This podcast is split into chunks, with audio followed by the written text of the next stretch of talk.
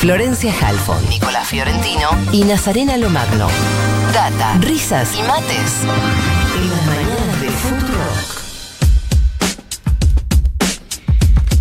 Contábamos que ayer se gritó en todo el país una vez más, ni una menos, en los tribunales de cada provincia, después de que el presidente y algunas ministras recibieran a los padres de Úrsula Bailo, víctima de este femicida al que ella había denunciado varias veces sin éxito.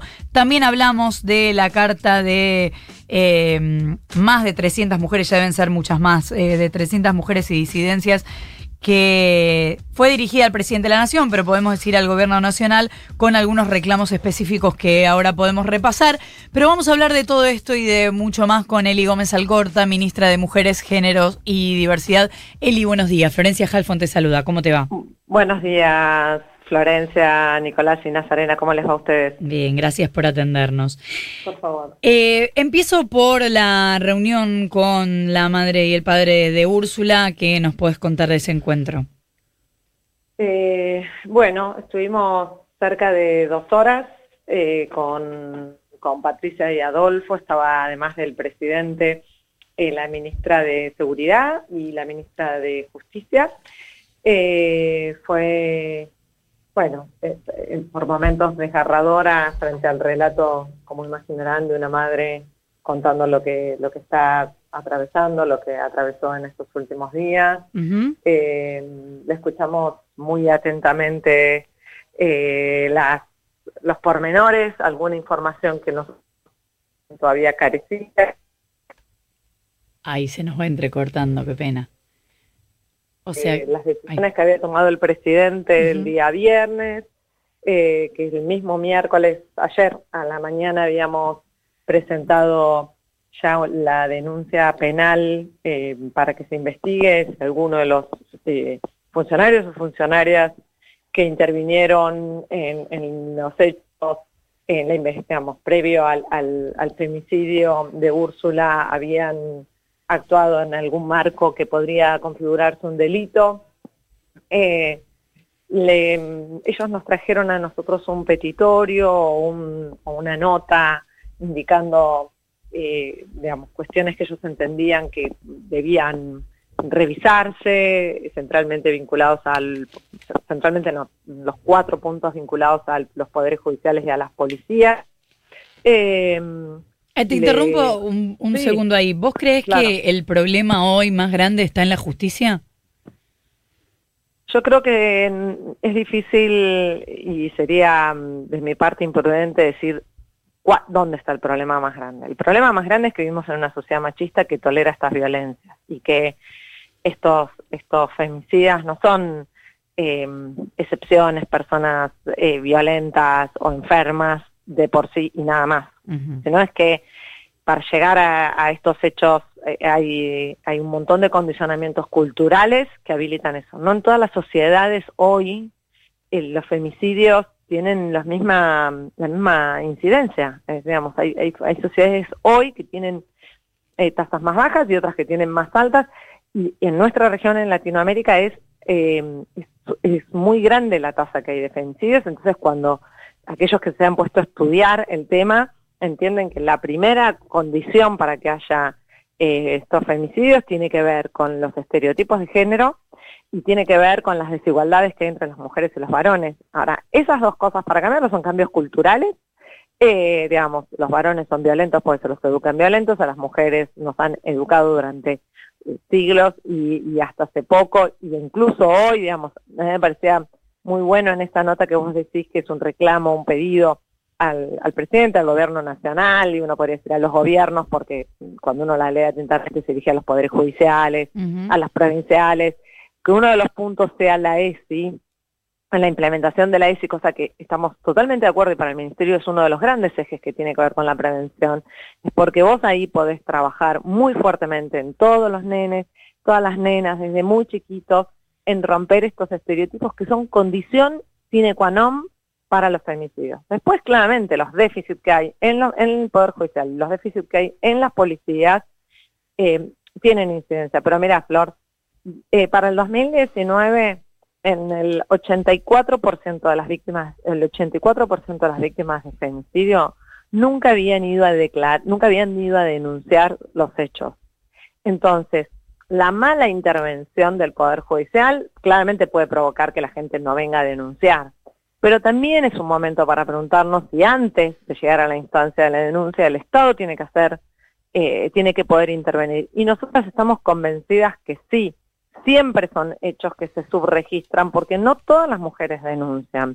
Mm. Ahora, que no denuncien no quiere decir que el Estado no pueda hacer nada. De hecho, nosotras, y voy a poner un ejemplo para que se entienda, el, el programa Compañero, que es un programa que trabaja asistiendo a las mujeres que están en riesgo por esta situación de violencia de género, es un programa que lo creó el presidente el año pasado por decreto, asiste por seis meses a las mujeres que están en esa situación en todo el país y no requiere que tengan denuncia judicial. Y eso fue una discusión muy grande que nos dimos nosotras eh, y nos dimos dentro del gobierno nacional. ¿Por qué? Porque nosotros podemos saber que alguien está en esa situación, que lo acredite un municipio o, una provincia por medio de un informe socioambiental o alguien que esté siguiendo el caso, y no necesitamos que vaya a hacer la denuncia. Y lo que quizás esa mujer necesitaba para poder salir de esa situación es plata, ¿no? Para poder irse, para poder saber que frente a la falta de independencia económica que tiene, que durante seis meses va a poder darle comer a sus hijos. Uno de los puntos justamente de este petitorio de mujeres y disidencias tiene que ver con declarar la emergencia nacional para tener presupuestos extraordinarios. ¿Vos considerás que hace falta más presupuesto?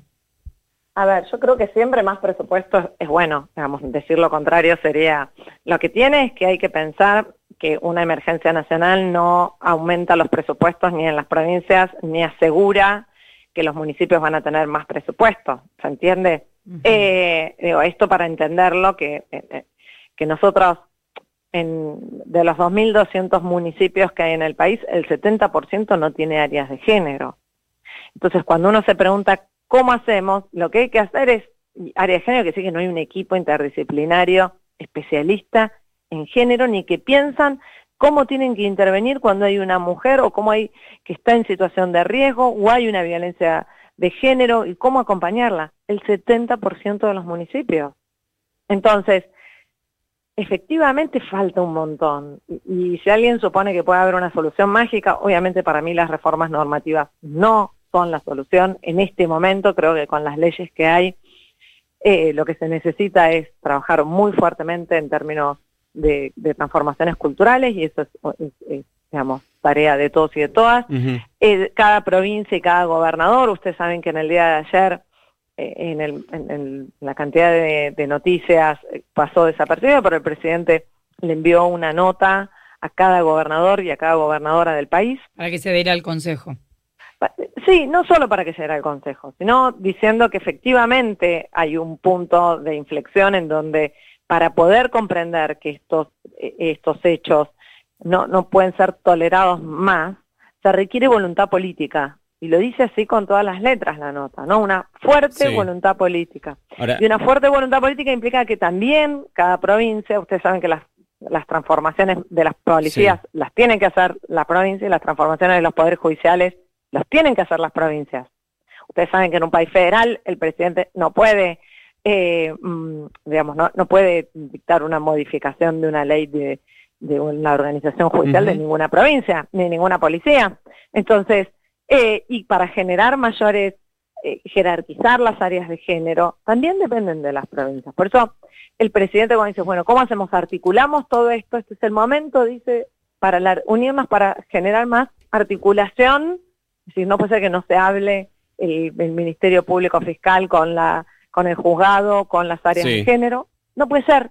Eso no puede ser. Y si hay, tiene una función el Consejo Federal, es esa. sentarlos a todos en la misma mesa. Sí, Eli, ¿cómo te va? Nico Fiorentino te saluda. Eh, yo, es, muy difícil no estar de acuerdo con la idea de que el problema principal es el funcionamiento eh, de una determinada sociedad y que dentro de la sociedad el problema principal somos nosotros los varones imposible no estar de acuerdo con eso, eh, pero también, y quería consultarte puntualmente por esto, entiendo que surge en un marco de mucho dolor y de mucha tristeza por los, eh, los recientes femicidios, hablamos de crímenes horrendos, eh, esta idea de que, conocido una vez la convocatoria de este Consejo Federal, surgió un poco un reclamo que es, bueno, menos consejos y un poco más de acciones teniendo en cuenta esto, que es, es un reclamo que surge de ese dolor, ¿qué se puede responder a eso? Bueno, se puede responder lo siguiente. Desde, primero, desde el, por lo menos el 10 de diciembre del 2019 se creó un ministerio. Se crearon un Plan Nacional de Acción contra las Violencias. Hay un consejo en el cual nosotras articulamos y en el día de ayer a la mañana tuvimos reunión con todas las ministras y secretarias de género. Se creó un programa Acompañar.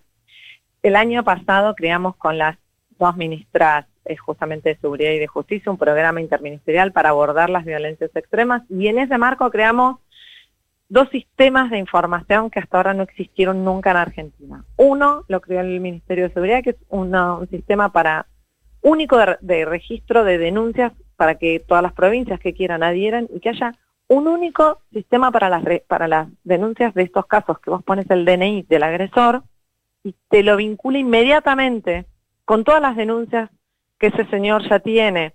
Lo mismo sucede con la víctima. Vos pones el DNI y te sale además, porque lo vincula con otros dos sistemas eh, de, de de seguridad, con los antecedentes inmediatamente y te da sistema de alerta. Por otro lado, nosotras también creamos un sistema de casos que además de dialogar con este que se llama el URGE, que trabaja con otras situaciones en donde el Estado conoce o tiene información de que alguien está en situación de violencia de género, aunque no denunció, porque como les digo, el 80% del universo de las víctimas no denunciaron, entonces también tenemos que llegar. Pero Todo Eli, eso lo venimos son- haciendo en un año. No, pero yo lo que Sí. quiero decir es esto. Todo eso se hizo en un año y dos meses. Efectivamente, si alguien supone que se puede hacer política pública sin institucionalidad, es decir, ¿cómo hago yo para coordinar? Yo veía el punto 2 de la nota, Ujú. de cual estoy de acuerdo en todos los puntos. Coordinar. ¿Cómo se coordina? Eso que dice, ¿no? Articular, ¿cómo lo haces? Entre Poder Judicial y Fuerzas de Seguridad. Poder Judicial, Fuerza de Seguridad, municipios, poderes Sí. ejecutivos. ¿Cómo lo haces? ¿Llamás? ¿Haces un llamado? Digo, porque si no hay, hay algo en términos de, digamos, se pide que el Estado se ocupe. Y hay que decir que además la decisión del Consejo Federal, el decreto está listo desde el fin de semana, estamos ultimando detalles más de expediente porque pasa por cuatro. Eso fue una decisión que estaba del presidente de la semana pasada. Entonces, lo que quiero decir es, se pide cómo ese consejo es con los funcionarios que ya existen, no es Sí. un consejo que va a generar cargos, nada, no, no crea ningún cargo, ¿no? ¿Se entiende? Mm. Digo, no es que se crean cargos, no es que no tiene ni una sola demanda económica, ¿no? No es que tiene un presupuesto, nada, es un ámbito en donde pueden articular y juntarse todas las áreas que tienen que intervenir. Eso es lo que se está pidiendo, eso es lo que justamente es el consejo. Cuando alguien dice, bueno, se crea más, bueno, ¿cómo, se, cómo pueden, para que todo el mundo entienda, las políticas públicas se hace con institucionalidad? Sí. No podés generar una mesa de articulación si no creas un ámbito para esa, para esa articulación. No podés crear y asistir a las mujeres si no creas un programa, porque el Estado no puede asistir, eh, dar plata sin tener algún registro, eso es imposible, entonces para eso tenés que crear un programa. Claro. Para eh, hacer eh, eso se necesita exactamente institucionalidad. estos programas de los que vos hablas y esto que se hizo en un poquito más de un año, eh, hay algunas de esas cosas que todavía, para que se implementen en todo el país, también se demora. A ver, miren, depende, algunas cosas sí, obviamente, porque llevan tiempo. El programa Acompañar al día de hoy está- firmaron todas las provincias, creo que a excepción de Formosa, que todavía no firmó, y 60, mini- y 60 municipios.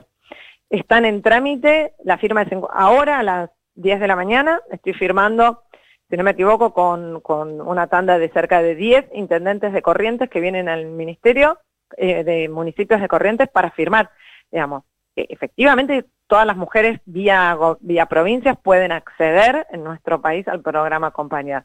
Nosotros queremos hacerlo con los municipios porque eso implica más cercanía, la mujer se acerca más fácilmente a, a un municipio.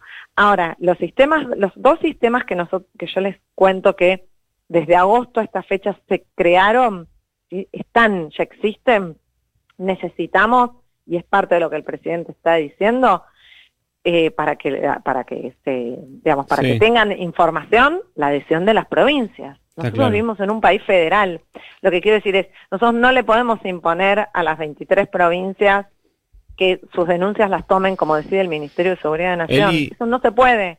Digo, entonces, Sí. efectivamente, de hecho, igual les quiero decir que el sistema único de casos, el integrado de casos del Ministerio de las Mujeres, al día de hoy, además de estar creado, ya tuvimos reuniones en los meses anteriores, no en la última semana, con 21 provincias.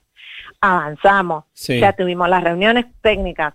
Efectivamente, suponer que una ausencia de políticas como las que estamos diciendo se solucionan en un país extenso, federal como el nuestro, en un año, es centralmente subestimar el problema. Eh, Eli, digo, y esto, se, no- sí, se- se nos va el programa, pero quería hacerte una pregunta muy, muy, muy puntualísima que tiene que ver con el cuerpo de abogadas y abogados para víctimas de violencia de género, eh, porque me informaron, pero no quería dar la información sin consultarte a vos, que eh, no, no recuerdo ahora el número, pero que no eran, eh, no eran muchos y que no se había ampliado desde eh, este cuerpo heredado, digamos, la, que la cantidad de abogados y abogadas de este cuerpo eran las mismas que estaban desde el gobierno de Mauricio Macri. El, el cuerpo de abogados está en el ámbito del Ministerio de Justicia de la. Nación. Eh, les diría que cualquier cosa sí consulten eh, alguna funcionaria para no meter la pata. Ustedes Sí. saben que yo intento ser muy precisa eh, con, No, en con todo la caso fue, fue, fue mala mía la pregunta porque no tenía, no tenía claro que dependía de justicia. Sí, por ley. La ley dice que depende del Ministerio de Justicia. Igual Bien. sí les cuento porque nosotros identificamos que hay un problema, no en el cuerpo, ¿no? Digamos, sino en la ausencia de abogados o abogadas que acompañen y el Ministerio de Nación pone en marcha en el mes de abril el primer programa de acceso a derechos que va a tener presencia en todo el país. Y esto es algo que hemos trabajado y es uno de, las, de los puntos que presentamos para trabajar este año en el Plan Nacional de Acción contra las Violencias, con muchos equipos, muchos equipos por provincia, digamos, no un abogado o una abogada, sino muchos equipos, y equipos digo porque no solamente son abogados, sino la idea es que sean trabajadores sociales y, eh, y psicólogos cada uno de los equipos, así que mm, es una de las prioridades que tiene el Ministerio de las Mujeres para este 2021. Eli Gómez Alcorta, ministra de Mujeres, Géneros y Diversidad de la Nación. Nos queda eh, cinco minutos de programa, pero te quiero agradecer la charla y seguiremos charlando, siguiendo de cerca todos estos temas. Gracias a ustedes por ocuparse de estos temas. Un beso grande. Un beso. Cinco minutos de CIA para las nueve de la mañana. Flor Halfon y Nico Fiorentino. Ahora dicen Futurock.